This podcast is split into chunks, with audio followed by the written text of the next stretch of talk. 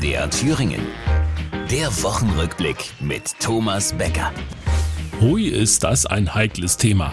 Normalerweise hätte eine Landratswahl die Welt so sehr interessiert wie die Tatsache, dass allmorgendlich die Sonne bergauf steigend über die Wipfel lugt, auf der Suche nach einem Schuldigen für diesen Aufstieg. Ja, wir haben einen Anteil daran, dass es diese Partei überhaupt gibt.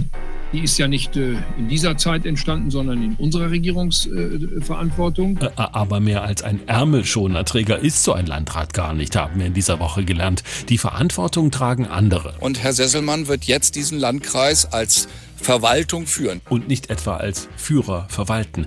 Das ist ein Unterschied. Auch zu Berlin, wo immer noch die meisten Entscheidungen fallen. Zum Beispiel auch über die Zukunft der kleinsten Krankenhäuser in den kleinsten Kreisen. Die endgültig letzte Runde, die werden wir mit den also Fraktionen auch gemeinsam machen. Die Fraktionen können in der nächsten Woche nicht, sonst wäre ich zuversichtlich gewesen, dass wir in der nächsten Woche schon abschließen. Aber was haben die wohl vor?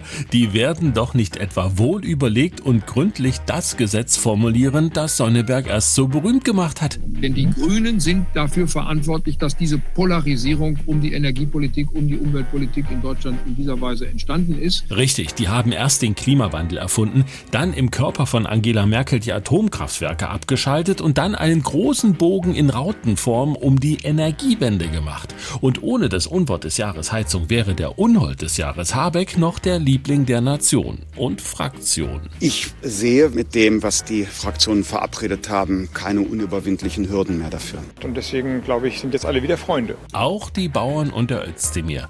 Denn dass uns ein Vegetarier zu einem Fleischsiegel verhilft, auf dem nicht etwa vegan draufsteht, das ist doch schon mal was. Wir können nicht ignorieren, dass sie in der Gesellschaft was verändert.